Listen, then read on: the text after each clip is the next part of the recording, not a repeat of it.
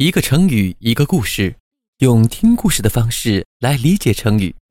亲爱的小朋友们，大家好，我是东子老师。今天要和大家分享的成语叫做“持之以恒”。持之以恒啊，表示有恒心的坚持下去。在元朝末年，有个叫做陶宗仪的人。他在进士考试名落孙山以后，并不气馁，继续刻苦读书。每天他下地干活时，总是随身带着笔墨。在耕田锄地的间隙，他就把带的书拿出来阅读。山村的田野上找不到纸，他就从树上摘几片大一些的叶子。把自己的读书心得和对生活的观察记录在上面。回到家里，他把这些树叶放进瓦罐，等瓦罐装满了树叶，他就把瓦罐埋在一棵大树下面。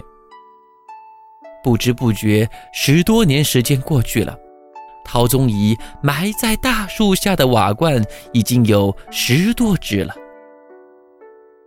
有人对他的做法并不理解。陶宗仪笑笑说：“哈哈，学习就应该像这样持之以恒啊。”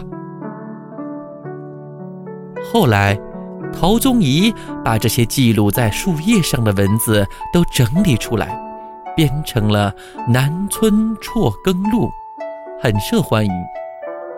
这本书也为后来的人们研究。宋朝、元朝时期的政治、文化、经济、社会提供了重要的依据。好了，亲爱的小朋友，这便是持之以恒的由来。那在我们的生活当中，我们又该怎样使用“持之以恒”这个成语呢？比如说啊，跳绳啊，是一件非常有趣的事情。它不但可以增加我们的运动兴趣，也可以强壮我们的身体。对于跳绳这件事情，我们一定要持之以恒啊！亲爱的小朋友，现在你知道“持之以恒”的意思了吗？那么，在下一期呢，我们将和大家分享成语故事“出人头地”。